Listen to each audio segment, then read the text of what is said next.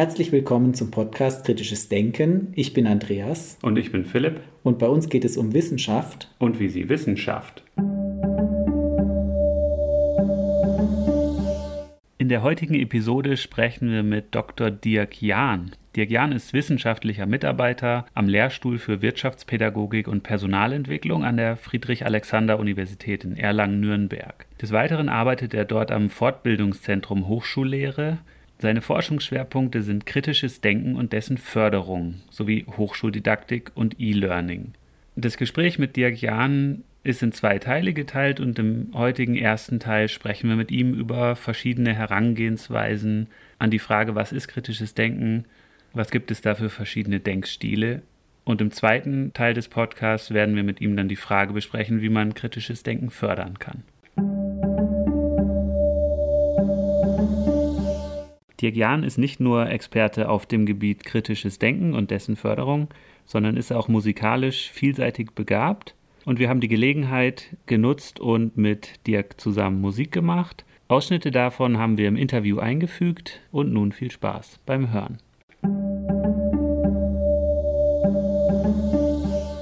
Yeah, check one, two. This one's going out to all the critical thinking crew. Listen.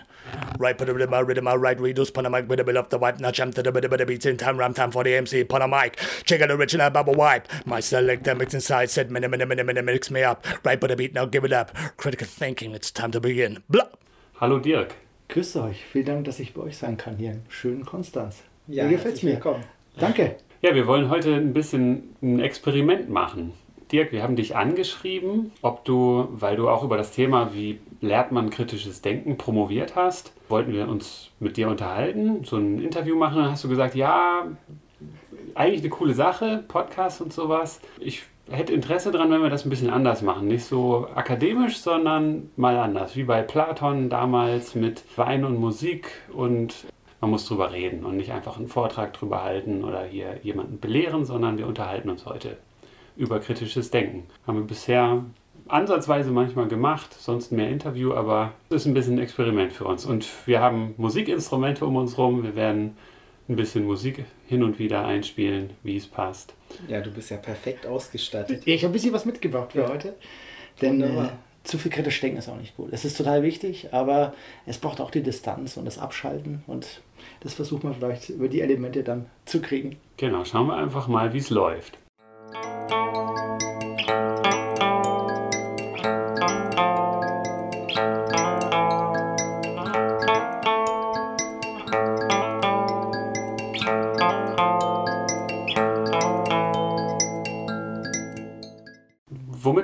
Anfangen, ist unsere Gäste zu fragen, was denn überhaupt kritisches Denken ist. Und das war auch eigentlich so der erste Gedanke, den ich hatte, als ich auf dich gestoßen bin bei Online-Recherchen. Ich weiß ehrlich gesagt gar nicht mehr wie und wo. Wahrscheinlich war Google involviert. Und da habe ich gesehen, du hast über das Thema promoviert und bist auch sehr intensiv dieser Frage auf den Grund gegangen, was ist denn überhaupt kritisches Denken? Und das als Grundlage dafür, um dann im Anschluss darüber reden zu können, wie man das dann Leuten beibringt oder wie man Menschen dazu bringen kann, kritisch zu denken, weil es ja doch irgendwie in der Gesellschaft überall so wahrgenommen wird, dass kritisches Denken und jetzt auch mehr und mehr wieder kommt. Kritisches Denken ist eine wichtige Eigenschaft. Aber dazu muss man erstmal wissen, worüber man redet. Vielleicht magst du damit mal anfangen. Ja, also als ich die Promotion oder die Dissertation eben verfasst habe, hat mich genau die Frage eben umgetrieben, was ist denn eigentlich das kritische Denken? Eigentlich habe ich mir gedacht, ja, also eigentlich weiß ich schon fast, was das ist. Ich muss es nur noch richtig zur Sprache bringen, aber schauen wir erstmal in der Literatur. Da haben sicherlich viele gescheitere Leute als ich das schon viel besser formuliert. Und das Erste, was ich dann rausgefunden habe, dass es sehr wenig deutschsprachige Schriften dazu gibt, was denn das kritische Denken ausmacht, auch im pädagogischen Kontext, sehr wenig. Mhm. Die Österreicher sind da viel fleißiger gewesen als wir hier in Deutschland. Aber selbst in Österreich gab es nicht so viele Autoren und Autorinnen, die sich damit auseinandergesetzt haben, was denn kritisches Denken denn jetzt da ist. Jeder will es, aber wenn man mhm. danach fragt, was ist es denn eigentlich, kommt nicht viel. Und dann habe ich aber herausgefunden, dass es im angelsächsischen Bereich wahnsinnig, wahnsinnig viel gibt und kritisches Denken dort schon sehr, sehr lange eins der Top-Bildungsziele ist in Amerika. Und es gibt da, wie gesagt, mehrere hundert Bücher, die genau der Frage nachgehen, was ist kritisches Denken und wie kann man es fördern. Da habe ich mir gedacht, ja, sau cool, da gibt es ja so viel. Schauen wir uns doch alles mal gleich an. Und irgendwie ab Buch 40 oder 50 ist mir dann aufgefallen, okay, jeder Autor kommt mit einer neuen Definition um die Ecke. Äh, so einfach scheint es dann nicht zu sein, was das kritische Denken denn jetzt eben ist. Und was ich in der Arbeit dann da eben gesehen habe, dass es zwar sehr viele verschiedene Traditionen gibt, aber gewisse Dinge kann man schon sagen, dass die bei allen mehr oder weniger vertreten sind. Also das Thema Logik, logisches Denken kommt irgendwie immer wieder vor. Bei der Logik hört es aber nicht auf. Es ist immer auch sowas dabei, was man vielleicht wissenschaftliches Denken nennen würden, also wo es auch um empirische Fragestellungen geht, wo es auch um wissenschaftliche Methodik geht, wo es aber auch um Wissenschaftsreflexion geht. Das ist eben auch alles irgendwie in diesen ganzen Büchern angesiedelt. Dann gibt es Autoren, die da ethische Komponenten mit reinlegen und sagen, also das kritische Denken muss zum Wohle der Menschheit sein und muss Leid bekämpfen oder Ideologien aufbrechen und so weiter. Also eine starke ethische Fokussierung. Während das andere schon wieder ablehnen und sagen, na nein, das kritische Denken ist erstmal ganz neutral. Dann gibt es sowas wie ein perspektivisches Denken. Was gibt es denn als für Sichtweisen? Wie stellt sich ein Sachverhalt X für den einen Beteiligten dar und für die andere und sowas? Das kommt auch immer wieder vor. Dann sowas Konstruktives, also das kritische Denken ist nicht ins Blaue hinein, sondern ist auf irgendwas gerichtet, soll Probleme lösen und so weiter. Naja, und je nachdem, wo man eben schaut, welche Tradition, welcher Autor, gibt es hier kleinere Vorlieben.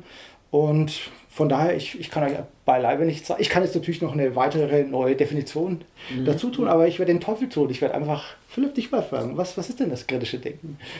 Ja, das ist ja unsere Reise auf dem Podcast. Ähm, auch mit ein Grund, warum wir diesen, also nicht der einzige, aber eine Frage, die uns umtreibt und auch nach wie vor wir für uns nicht bearbeitet haben und auch an, der, an vielen diversen Gästen von uns im Podcast bisher gesehen haben, dass da auch sehr unterschiedliche Definitionen genannt werden.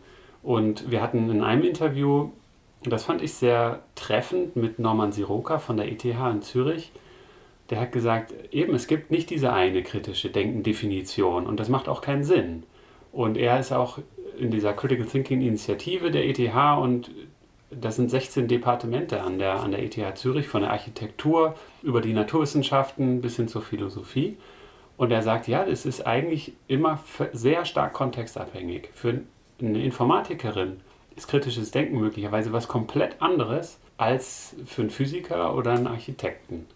Und deswegen muss man erstmal damit anfangen, wo stehe ich überhaupt, in welchem Bereich, was, was für eine Fachkultur gibt es möglicherweise, mit welchem Ziel will ich denn überhaupt kritisch denken? Also gibt es ein Ziel oder ist es das kritische Denken an sich als Absolut, Denkform ja, ja. oder ist es eben ein, Werkzeug oder was ist das überhaupt? Und da gibt es so viele Ansätze, da sind wir da haben sich, also für mich kann ich das sagen, bisher mehr Fragen neu aufgetan als Antworten, die ich bekommen habe. Und das ist ja dann das kritische Denken auch.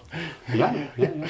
Wobei ich schon, also so, äh, oder was immer wieder auftaucht in solchen Definitionen, ist ja das logisch gültige Schlussfolgern. Und dann gibt es noch viele zusätzliche Elemente, wie man, das, wie man das betrachten kann oder ob man noch kognitive Prozesse definiert Absolut. oder eben ja. den Perspektivenwechsel, gesellschaftliche Aspekte noch integriert. Aber ich glaube schon, das gültige Schlussfolgern ist, ist schon ein Kernelement, was man immer wieder findet, oder? Finde ich so, die sehe ich auch so. Ich möchte noch zwei Bemerkungen dazu machen. Also in Amerika hat man, glaube ich, in den 90er Jahren war das, äh, wollte man einfach eben auf Landesebene einen Standard finden und sagen, was, was ist dieses kritische Denken? Wir machen mal eine Delphi-Befragung. Und da gibt es so eine Association für Psychology, ich glaube, ist es sogar APA, ich weiß nicht, müsste man nachgucken. Die haben eine große Delphi-Befragung gemacht und lauter Experten eben, die diese Bücher eben geschrieben haben, die ich auch gelesen habe, und haben eben versucht herauszustellen, was ist eben das kritische Denken. Und es gibt da auch eine Definition, die dabei entstanden ist, aber auch die hat sich nicht gehalten. Auch da mhm. haben dann irgendwelche Philosophen gesagt, also wir wurden nicht gefragt und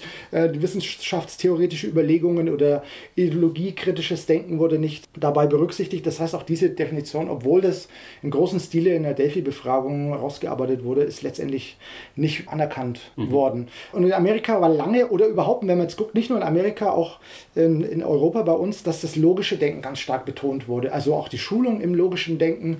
Ich, äh, Logik ist ein breites Fach, äh, wisst ihr ja, also klassische Logik, dann eben aber auch diese, diese Fuzzy äh, Logics oder informelle Logik. Ja. Also Also da gibt es viele Bereiche in der Logik und da wurde eben gesagt, okay, das logische Denken, das, also, dass man Sätze anhand von logischen Kriterien, Instrumenten auseinanderpflügt und nach ähm, Wahrheitsansprüchen untersucht, das sei kritisches Denken. Das war lange Zeit so, bis eben dann auch wieder Philosophen kamen und sagen, okay, aber Logik allein äh, reicht eben nicht aus. Also ich kann mir mhm. von meinem Schreibtisch aus logisch kann ich mir tolle Sachen ausdenken. Wenn ich dann, und das sind alles logische Schlussfolgerungen, ich kann sogar Gott logisch äh, schlussfolgern. Auch da gibt es ja ganz viele echt scharfsinnige logische Ketten, äh, Gottesbeweise logischer Art. Aber es bringt nichts, ich muss trotzdem raus ins Feld und muss dann nachschauen, ob, ob, ob meine logische Schlussfolgerung eben wahr war oder eben nicht gestimmt hat, nicht der Fall war. Und dann ist irgendwie klar geworden, dass Logik allein nicht, nicht ausreicht. Und seitdem kommen ganz viele neue Sachen, die noch dazu geschalten werden. Aber ja. ursprünglich war es echt eher auf Analyse von Sätzen nach Gesetzen der Logik. Ja. Und da müssen wir schon schauen, deduktive Logik, induktive Logik, ne, mit was haben wir es zu tun, mit welchen Wahrheitsansprüchen. Ne, aber so ist ja. es. Oder abduktive Logik. So ist es, modale Logik. Es ist, ja. so ein, man kann ein ganzes Leben alleine sich nur damit äh, beschäftigen, ja. sich diese ganzen Logiksysteme ja. äh, anzugucken. Ne? Aber ja, wie gesagt, aber so ein Satz wie entweder es regnet oder es regnet nicht, ja, also der, der, der, der ist logisch richtig, aber er sagt mir überhaupt nichts über ja. das Wetter da draußen, ja. sondern da muss ich schon selber rausschauen. Ja. Und, na, genau. Und, und ein Teil der, der klassischen formalen Logik, ich würde es für mich persönlich so sehen, das ist eine notwendige Bedingung. Also man darf nicht genau. unlogisch argumentieren, weil dann steht man auf ganz schwachem Grund. Dann kann man sehr leicht gesagt bekommen mit Fug und Recht, dann red du mit deinem Spiegelbild und gut ist. Aber der andere große Teil in der formalen Logik sind ja dann auch verschiedene Prämissen, verschiedene genau. Annahmen, die genau. ich treffe. So es, und ja. da eröffnet sich ja auch dann ein riesengroßes Gebiet, ja, wie realistisch sind die Annahmen, wie repräsentativ sind ja. die Annahmen, wie richtig sind die Annahmen. Und das kannst du dann mitunter nicht mehr ganz klar sagen, schwarz oder weiß, richtig oder falsch, genau. sondern ja, unter den Umständen ist das schon richtig, aber Ausnahme A, B, C und so weiter. Von daher, ich würde diese ganze formale Logik, wie gesagt, als notwendige, aber nicht hinreichende Definition. Also es, ja. es muss schon irgendwie ja. damit rein. Und wir hatten ja auch Marko Kovic, den Präsidenten von den Schweizer Skeptikern, im Interview. Und die haben von den Schweizer Skeptikern aus so ein White Paper geschrieben, Versuch einer allgemeingültigen Definition von kritischem Denken, auch den Versuch unternommen. Und Teile ähm, dieser Definition sind zum einen, es ist irgendwie die das muss formal logisch korrekt geschlussfolgert werden, genau. aber auch es muss beachtet werden, dass man keine Denkfehler macht, die wir typischerweise auch begehen. Genau, also die, diese kognitiven Heuristiken und Biases, die waren essentieller Bestandteil, dass man sich darüber bewusst ist oder dass man die berücksichtigt. Und das dritte war, dass man so eine Wahrscheinlichkeit oder probabilistische Epistemologie zugrunde liegt. Also ich kann bei nichts irgendwie absolut sicher sein, sondern idealerweise sind Menschen Bayesianer. Ich basiere mein Weltbild auf einem Satz von mehr oder weniger wahrscheinlichen Annahmen und wenn neue Informationen oder Beweis oder Studie ABC reinkommt, dann drehe ich ein bisschen an den Knöpfen. Das eine wird ein bisschen wahrscheinlicher, das andere vielleicht ein bisschen weniger und so bildet sich dann so ein, ja, so ein Weltbild zusammen. Das waren so die, die drei Punkte. Und da würde ich auch sagen, als ich das gelesen habe, habe ich gedacht, das gefällt mir gut das ist alles richtig. Aber jetzt, je mehr ich dann auch drüber höre, desto mehr denke ich auch, aber das ist eben noch nicht alles. Mhm. So wie du sagst. Mhm. Und eben nochmal dann zurück zum Norman Siroka. Der hat eher auch so ein bisschen hervorgehoben, dass es sehr kontextabhängig ist. Dass es nicht für alle Personen eine korrekte Definition gibt, sondern dass es für verschiedene Kontexte sehr unterschiedlich sein kann. Ich fand auch David Schocher zum Beispiel auch nochmal hervorgehoben. Ist ja, ist ja auch eben abhängig aus welchem Kontext kommt man, vor allem den Aspekt, wie bewerte ich Informationen. Also woher kommt die Information, wie glaubwürdig ist die Information und dann hat man mit den Wahrscheinlichkeiten zu tun, wie wahrscheinlich ist es, dass A oder B zutrifft und wie kann ich diese Information auch bewerten. Man braucht auch diese, diesen Perspektivenwechsel. Es ist eben so, dass tatsächlich nur das logische Schlussfolgern dann wahrscheinlich allein eben nicht ausreicht. Nee, es reicht nicht aus, sehe ich auch so. Ja. Aber du hast schon vorhin einen Begriff äh, benutzt, der mir gut gefällt, wenn man eine schlichte Definition geben möchte. Und das ist auch eine, das habe ich in meiner Arbeit rausgearbeitet, die lässt sich für egal welche Tradition eben daherkommt, lässt sich das anwenden, dass man eben sagt, kritisches Denken hat damit zu tun, Annahmen zu identifizieren erstmal und zu explizieren. Mhm. Oftmals sind die Annahmen ganz stillschweigend in mhm. unserem Tun, die sind uns gar nicht bewusst, weil es so unser alltägliches Geschäft ist. Ja. Also diese Annahmen eben zu identifizieren, zu explizieren und dann diese Annahmen zu bewerten. Was das Bewerten dann aber wiederum heißt, das können logische Kriterien sein, das können epistemologische Kriterien, wissenschaftstheoretische Kriterien sein, empirische Kriterien, das können ethische Kriterien sein. Mhm. Das kann alles Mögliche dann eben sein. Oder eben so eine, sowas wie Perspektivität. Also, okay, so und so sieht der eine das. Ne? Also, und wie sehe ich eigentlich, mit welcher Sprache, mit welchen Konzepten guckt der auf den Sachverhalt, mit welcher Sprache, mit welchen Konzepten gucke ich auf den Sachverhalt und so weiter.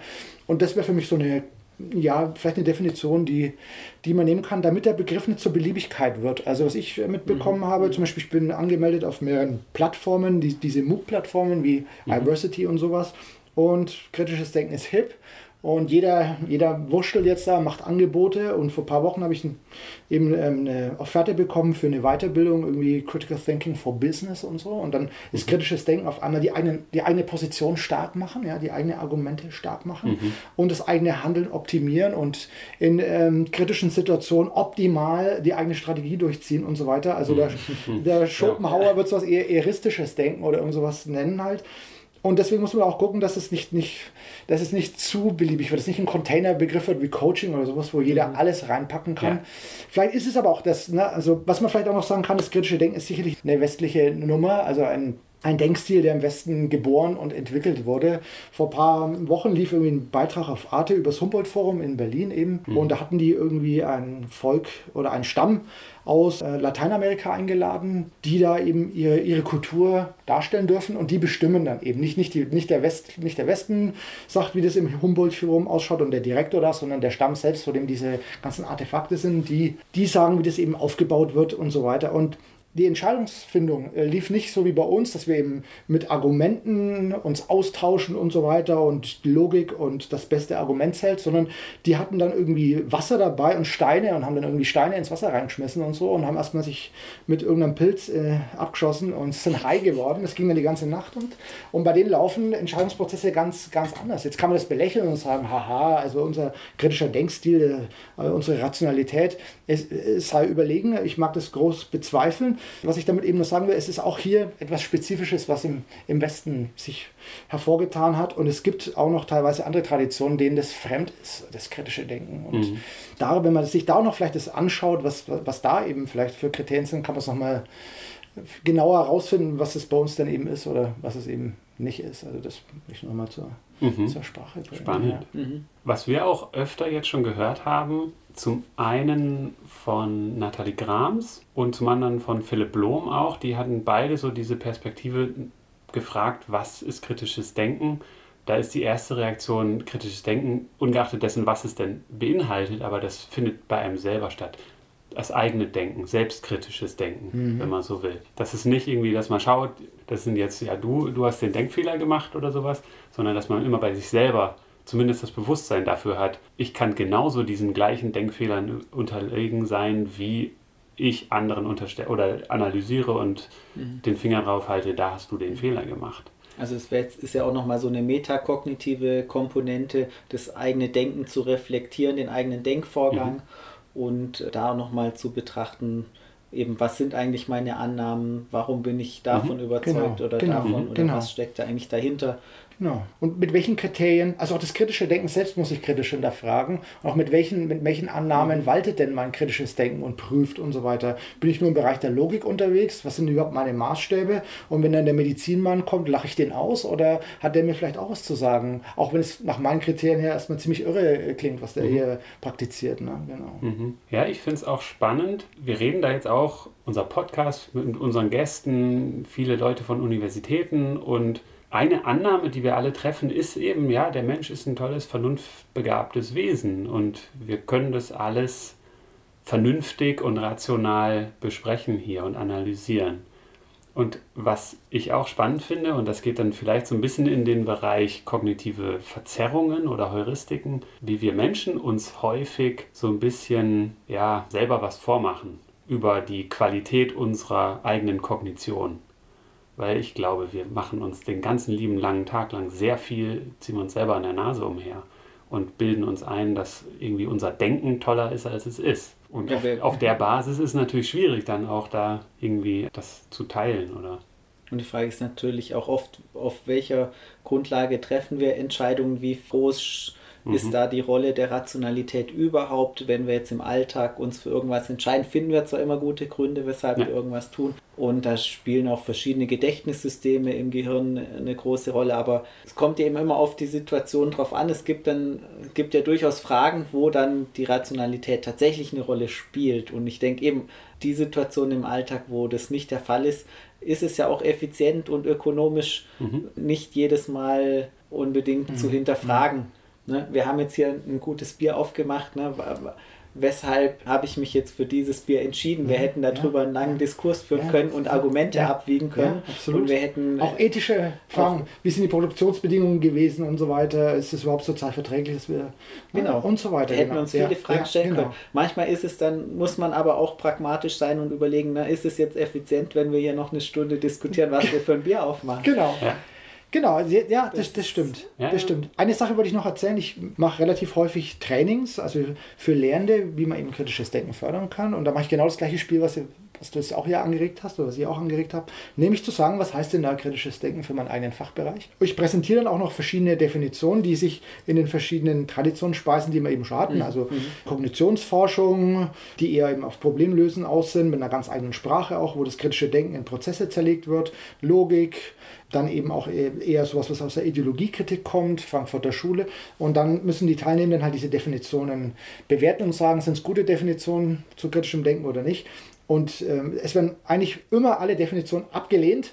Und wenn die dann aber selber sich einigen wollen auf eine, wo alle mit dabei wären, das klappt eigentlich fast nie. Mhm. Und oft ist dann so, dass Geistes- und Sozialwissenschaften den Naturwissenschaftlern ein bisschen so vorwerfen, so, hey, äh, ihr habt das ethische äh, Hinterfragen überhaupt nicht in eurem kritischen Denken mit drin. Also ihr seid immer sehr in mhm. Systemen, ihr seid in Systemen der Logik, des Programmierens und so, aber ihr zum Beispiel denkt ja nicht über Technikfolgen nach oder ihr denkt nicht über, mhm. was es mit den Menschen macht und so weiter und so fort. Die wiederum haben dann aber auch kritische Punkte den, den äh, Geistes- und Sozialwissenschaftlern gegenüber. Und also da merkt man dann, wie, wie unterschiedlich das eben gefasst wird und dass es eben etwas ist, was ich nicht so einfach definieren lässt und gleichzeitig aber hochgradig die Definition Auswirkungen hat, a, wie schule ich es, wie fördere ich es und aber auch wie, wie, wie handle ich danach. Weil wenn ich zum Beispiel keine ethische Komponente in meinem kritischen Denken drin habe, dann brauche ich mir auch keine Fragen danach stellen und und kann einfach meinen Job machen und mein Problem ja. lösen oder was auch immer. Ja, ja. Und dasselbe gilt auch für Zielstellungen. Also auch da, manche sagen, das, das, kritische Denken schafft mehr Probleme, als es löst. Andere sagen, nein, nein, das kritische Denken muss ein Problemlöser sein. Dann geht es schon wieder los, äh, muss er ethische Komponente mit rein, muss er nicht mit rein. Macht kritisches Denken glücklicher, ist auch eine Frage, die ich stelle. Da gibt es welche, die sagen, ja, also das kritische Denken macht mich gesünder und äh, glücklicher. Das ist aber eine Minderheit. Die allermeisten sagen eher, ey, hör mir auf mit dem kritischen Denken. Da geht es mir immer echt ganz schlecht und der Horizont verdunkelt sich und ich bin froh, wenn ich mein Musikinstrument auspacken kann, mal kurz reinblasen, um mich von dieser Gedankenlast zu befreien.